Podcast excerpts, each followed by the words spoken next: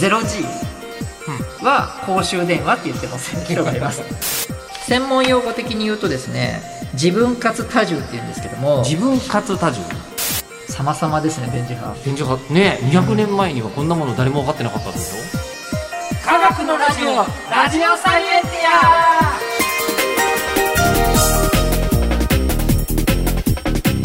ィ科学のラジオこれは日本放送アナウンサー聞きたがり吉田久典が国立科学博物館認定サイエンスコミュニケーターで大学講師をしながら芸人をやっている不可思議変態人間黒ラブ教授とともにさまざまな科学サイエンスを根掘り葉掘りと聞いていく番組であるア科学のラジオラジオサイエンティア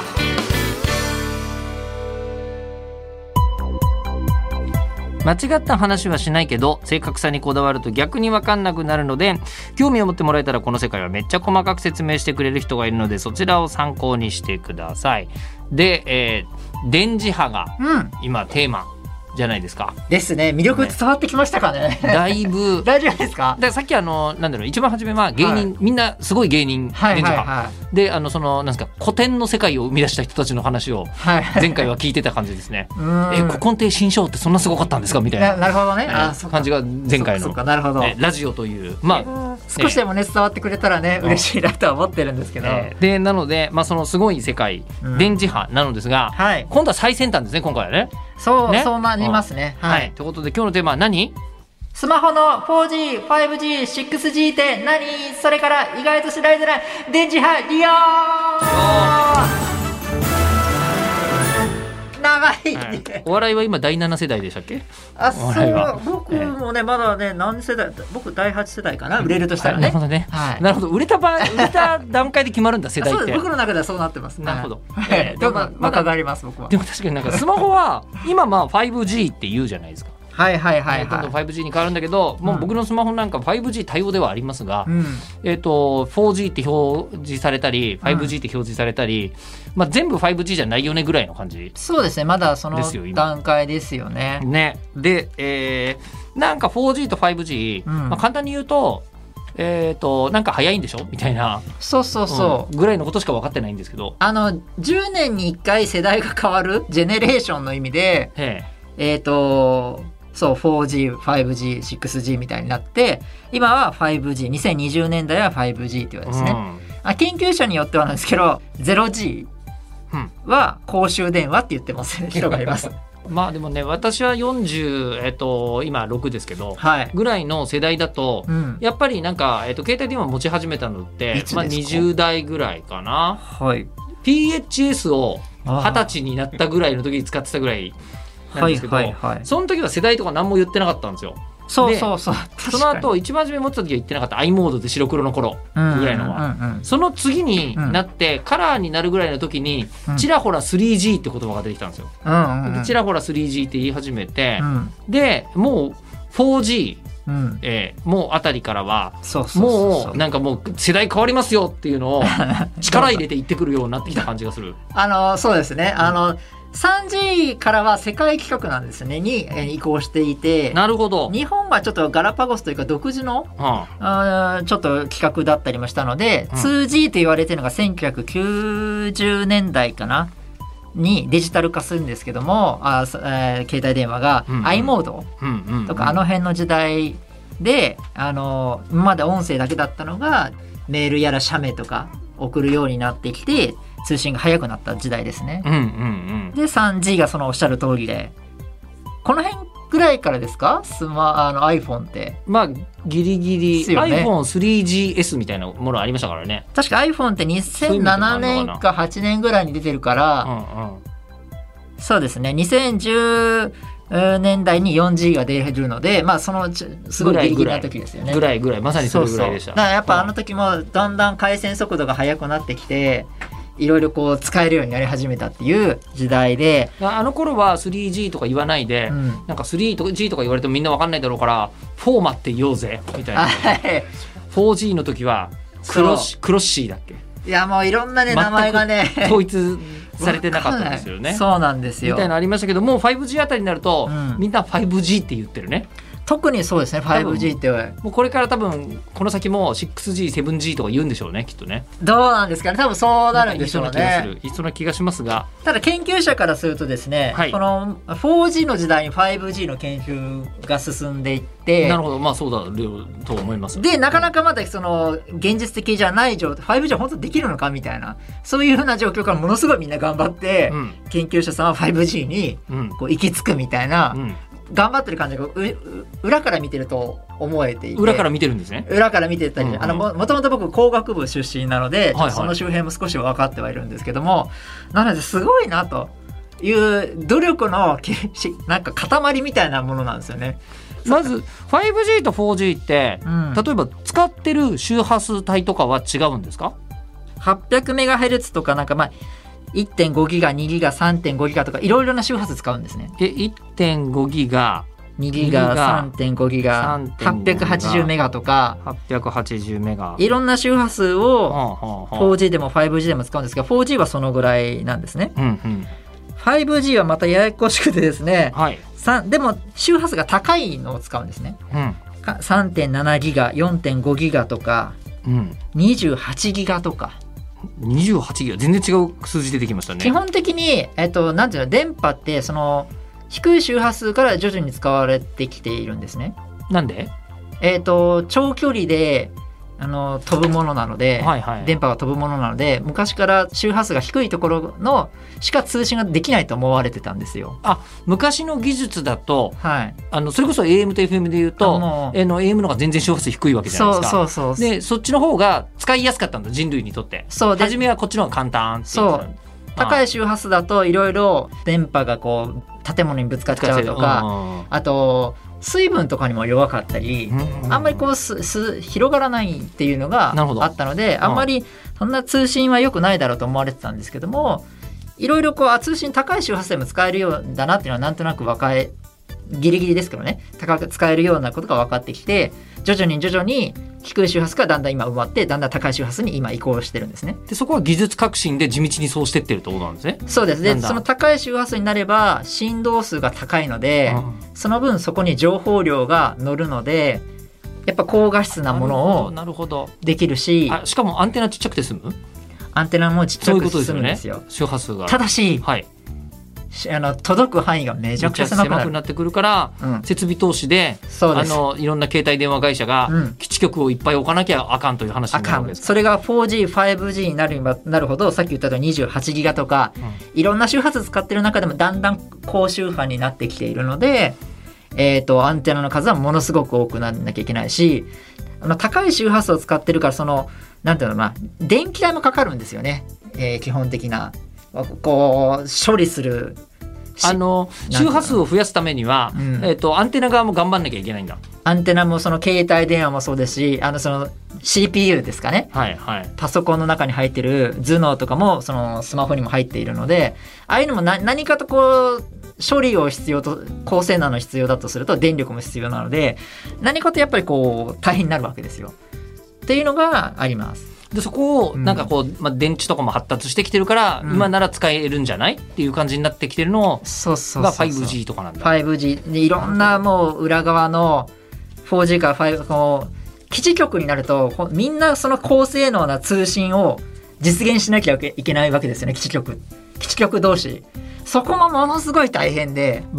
えっといわゆるバックボーンの通信ってやつですバね。ックボーンの通信がもう速いもの同士だからあーはーはーパンパンになるわけですよねなるほど。じそゃうすあるともう有線も早くしとかないといけないぞと。いやもうねそれが大変で大変でもうね裏から僕見てるんでえ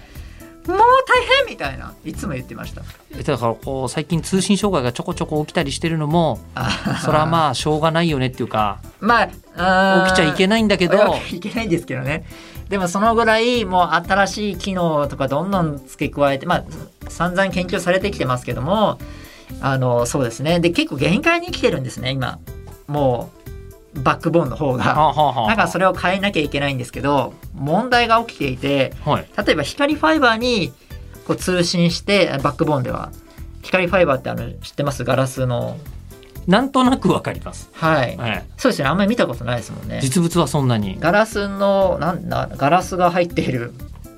ゴムの缶じゃないですけど、まあ、そんなような感じでこう曲げすぎると折れちゃうんですけうんうどんうんガラスだからその中に光をこう入れてあてててててて走らせてるんですねであれってなんだろうな1ケーブルに1コアい1光入るんですよ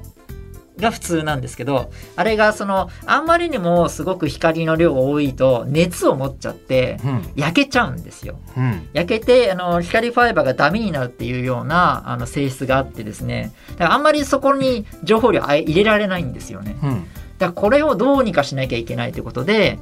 日今開発中なのが光ファイバーのケーブルに1銅1光じゃなく4光を入れるとかうんそういうのを開発しようとしてたりとかそれを光ファイバーケーブルとして海底に入れたりすると大きく通信量が一気にまた大丈夫になるとかそういうのもあったり光も電磁波でしたね。そうですそうです、ね。そうでもその光ケーブルをはまあそれは解消できたとしてもその後そのまた機械につなげるわけですよねそんな高処理なのが一気に来ても処理しきれないわけですよね受け取る側はね受。け取る側が、そこをどうにかまた仕組みを開発しなきゃいけなくてそこも意外と難しかったりとかいうのがもううん工夫ばっかして高速化高速化 6G に向けて頑張ってる最中で面白いのがはいちょっといいですか、はい。光ファイバーが専門用語的に言うとですね自分かつ多重って言うんですけども、自分かつ多重どういう字書くんですか？えっと、時間の字にう分割の分割ん。自分かつ。ではい多重ってあのお多いに重ねるはいはいはいはっていう自分かつ多重っていうので、うん光ファイバーの通信をどうやったら増やすかっていう研究もされていてそれはこれは多分実現されてきてるんですけども 5G6G になるにつれて例えば光ファイバーが00100という信号がいはい。送られてきてると思うんですけども、そしたらこの間隔をまず狭めるっていう努力をしたんですね。あああ、のそうしたらなるほど今までは、んえっと、ななんだろう、電車の座席に5人しか座れないであーそすうみたいになってたやつそうそうそうを、うんいや、これちょっと頑張ってギュッとやれば10人座れますよねみたいなことをまずやってるわけですか。そうですそうではすあはあはあはっていうのがまず一つあると。あうんうんでその後に光ファイバーなのであのどんな色の光が入ってるかというとあのあの中に、えっと、ガラスの中を光が進む時に一番減衰しない光の信号が弱くならない、えー波長を光ファイバーに入れてるんですねあそこあれは。あの弱くならない波長っていうのは例えばあって、はいそれが赤外線のところの850ナノメートル帯っていう、 850ナノメートル帯、はい、うん、一番高性なのが1300ナノメートルとかもう光見えないですあ僕たちは見えないです1000 1300ナノメートルが高機量なあの光ファイバーのあそこを使うんですけほうどほうほうほうほうもう光とは我々は分からないそうなんでつすまりこれだけになってるとえっ、と赤外線よりもさらに赤外線ってことそうなんですギリギリ人間は780ナノメートルの赤い光が見れるギリギリ見れるんですけど、うんうん780か850ナノメートルなので見えないんですね、うんうんなのであのまあそん例えばですけどなんかあれ全然光入ってこねえなみたいなもし家で光ファイバー切って出目てるでんです覗けき込どんで、見えないいけど焼けちゃうんですようん目が目が焼けちゃあうそうなんだだからやっちゃいけないんだやっちゃいけないこことなんですけどはあはもあそういうのがあったりはいあでもさその専用回線のところに行かなきゃだ大丈夫ですけどねでもそんなことあんまりないと思うのでないと思うんですけども意外と光ファイバーにはなんか見えないんですようん光が。入ってる本当すげえ勢いで光は入ってるけどもまあまあ我々の目では見えない基本的には見なので気をつけなきゃいけないんですけど、うんその光の波長をいろんな波長を入れ込む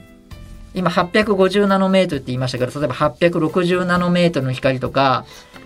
微えー妙な差ですね、例えばですよでいろんなギリギリのあー、まあ、色が見える例えば450青の光とかいろんな光も入れて工夫しようとしていて48兆分も光ファイバーに入れて一つの光ファイバーに入れたりとかうん、それでこう多重で信号を送るみたいなそんなことができるんだそれあのできるんですよ。これ逆に言うと光ファイバーじゃなきゃできないってことですよねこれ電あの電線とかだったらそうはいかないわけでしょ電線だと混ざっちゃうんですけどえ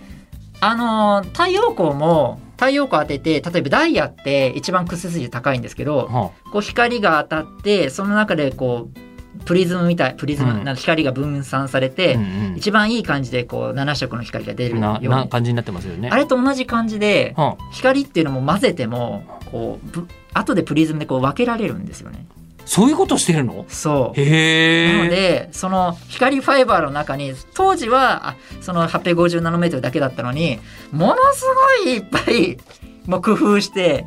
言えるっていう努力をしてるんですねまだ開発中のところもあるんですけどはもう一個いいですか ちょっともう伝わらないかもい。しれないで面すけど白そうだから行きましょう。光ってうんもういろんな方向に実はこうあの一つの光でもこう動い動いてるって言えば難しいんですけど拡散しちゃうってこと。うんと思ってくださだからい。一方向にビーって出るもんじゃないってことですね。一方向光に源があったそうでらすそうですそうです光源も周りが全部そうです360度とかなんかまあ球体にこう光っちゃいますわね。そうなんです宝よ石にはね。ちょっと伝わりづらいんですけどでそれをですね偏る光を作るんですねちょっとすごい難しいんですけど偏る光。偏る光例えばえ右にしか振動しない光を使うとか本当はこういろんな方向にこうランダムに動いてる光を使ってるんですけどそれをもうここの横だけしか伝わらない信号を作るとか、うんうんうんあと縦にしかつあの動かない光を作るとかにして合体させてさらにまた40の波長に2種類の光を入れぶち込めるんですねこれうんうんあそのうすると情報量がより増えると。より増えるんですよはもう一個いいですかあはあごいめんないさろいろやってますね。波うんがこうあるってことはうんあのここだけ切り取れば大体想像できますよねこのなんて言うんだろうお同じだからあ、なそっかそ波っかっ。て波って1個目の波が分かればあとは繰り返しだからね。はいだからこうここだけを送ってあとは別な光あの波を送るはでここも別な光を送れば4 1波長に 4, 4つ圧縮できるんですよねあ4な種類。るほど。うんうんうんうんうん。ということで光ファイバーっていうそのなんだろうな限られたトンネルにとんでもない工情報夫量を。でうん今倍に増やそうと倍というかとんでもない風に増やそうとしてしかもそのトンネルの道路も増やそうとしている。はだけどその後の処理が大変だからそのその処理も今研究したりっていうのが今ものすごくやられていてるんですよ。だから僕これを見てもうすごい努力してるのであ可愛いなって思っちゃいます。あ 5G 6G、5G が。あのいやけ研究者さん研が究者さんが可愛い。そこまで考えるみたいな。あのーまあなんかうんものの本で読んだ話によると、はい。えっと1980年代に我々が受け取ってた情報に比べると、うん、えっとなんか2万倍とかに増えてるでしょ。我々が今受け取る情報って、なるほど。う、うんん。た確かにだってねいいとこ新聞読んでたぐらいだったのが確かに。どんだけみんなサイト見ててメール見ててみたいな確かに。ねまあ、振り返って見られてもませんもんね。そうそうそうそうもう処理能力超えちゃってると思うんですけど僕の YouTube なんてあの 100, 100再生に1週間かかりましたよ どどんな時代だよと思ってびっくりしちゃいましたもうなんかレンタルビデオ屋 だよね嫌になっちゃうもうツタヤでももうちょっと回数再生そなんじゃうないかと思うかもしれそうない。そういうようなねもうええ本当見られない情報もねいっぱいありますからね、うん、でもまああのーなんていうんですかね昔の農民の人とかだと、うん本当に一週一生に得る情報量が週刊誌2冊分とかだったらしいんですよ。ああすごい時代ですもう全然違う、うんその情報の爆発をうん今上全部支えてるのがその辺ってことですもんね。そうなんですだいたいみんなスマホ でねそう大どんな大ニュースも受け取るでしょうん、そこにはもうバックボーンでそんなあのすごいいろんな努力した技術の成果がうん実は隠されているってこれちなみに今のあの専門用語はさっき自分活多重って言ったじゃないですか、はいはい。でそのいろんな波長を一つの一本分に合わせるっていうのは波長分割多重って言うん ですねまずねおでもう一個は文化スタジオ好きだな。デジタルコヒーレント伝送技術っていうんですねその光の輸送とあの変波あの偏った光を合体させてあのとんでもない情報量にするっていうのがうんまあ、そういう、えーうん、そういう技術を使 ってやって、うん実は今後、うん、やっているよっていう感じですねそれで 6G を達成しようと、でもそこに関しても、うん基本は電磁波のうん知識がうんベースになってるわけですね、そうですそうで通す信は。はいももういろんんなその今情報通信研究機構というのがあの日本にはあってな、うん小金井市にあるとか沖縄とかにあるんですけども、あの電磁波研究所っていうのがその中の機構あ研究所があってそこでもういろんな通通信技術を作っているもう頼もしい組織ですね。あーそうあとあれだよねあの横須賀の方とかにあるよね、はいはいはい、はい、 YRP のびでしたっけいろんなのがありますね。えーありますよねだいろんな、まあ、NTT のの研究所もありますけども、うんそうそういろんな通信会社がもうしのぎを削って開発しているうんうんうんっていうのがなんか、なんかすごいなと思ってなんかどんどんね 6G とかになって全然ありがたさはなんもあんまり感じなくなってきちゃってますけども実はその裏には 研究者のそう汗と涙と 果てしない努 力がそうあるっていうのがちょっと伝えられたらいいかなっていうのがはい、はい、こうなってると、うんまあ一回聞かなきゃいけないかなと思ってるのは、はい電磁波ってはい体にいいんですか悪いんですかはよくはなさそうな気もするけども、はいはいは少なくとも200年前の人類はこんなにい、うんうん電波浴びてなかったでしょきっと。 50年間今までその研究されてきていてはい大丈夫っていうのは言われてきてます。電磁波で人の体に変調が起きるようなことはおそらくないであろうと。えっと今まで今できているこの技術とか機械にも電磁波が出ちゃうんですね。でもなるべく小さく抑えるようにしないとそもそも売れないので、そういうふうに企画を通ってますし全部あのそういう電気とかはそうですね大丈夫ですねうん電磁波、ただ X 線とかその辺はあのもう害があるので明らかにもうそうだと分かってると。エネルギーが高いので、うんあのそれはダメなんですけどもあの例えばですけどサブミリ波っていうのが X 線の何何千分の1ぐらいのエネルギーの強さなんですけどもなんかこう透過する技術なんですね。体をはい、体というかその荷物をだからよくあの飛行機のなんだっけあの手荷物検査手荷物検査のところで有害じゃないやりやつでそういうのが今つ活用されようとしてたりとか、うんそういう技術もありますし X 線だとやっぱりそれ有害なのであれなんですけどもそうそういうのもあったりとかそうそういろんなところで使われてはいますけどもねあとじゃあ身の回りにこれ電磁波使ってんすよみたいなものっていうとまあお店の中の入り口にあるこうなんか